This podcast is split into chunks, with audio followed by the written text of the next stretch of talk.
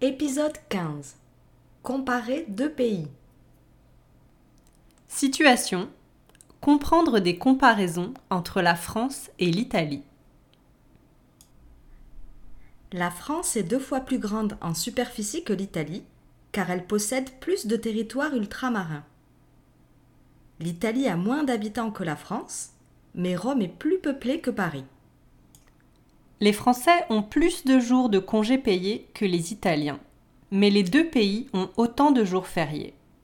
Par semaine, les Français travaillent légalement moins que les Italiens.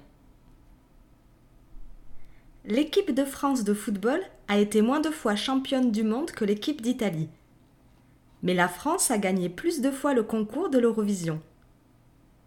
La France a été ville organisatrice des Jeux olympiques plus souvent que l'Italie.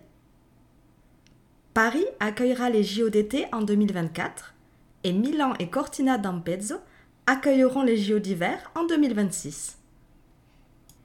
Les deux pays sont très touristiques, mais l'Italie possède plus de sites classés au patrimoine mondial de l'UNESCO. C'est un des pays qui en a le plus au monde. Cependant, le Louvre est le musée le plus visité au monde, avec plus de 10 millions de visiteurs en 2018. Question gastronomie. Les deux pays sont aussi réputés pour leur cuisine.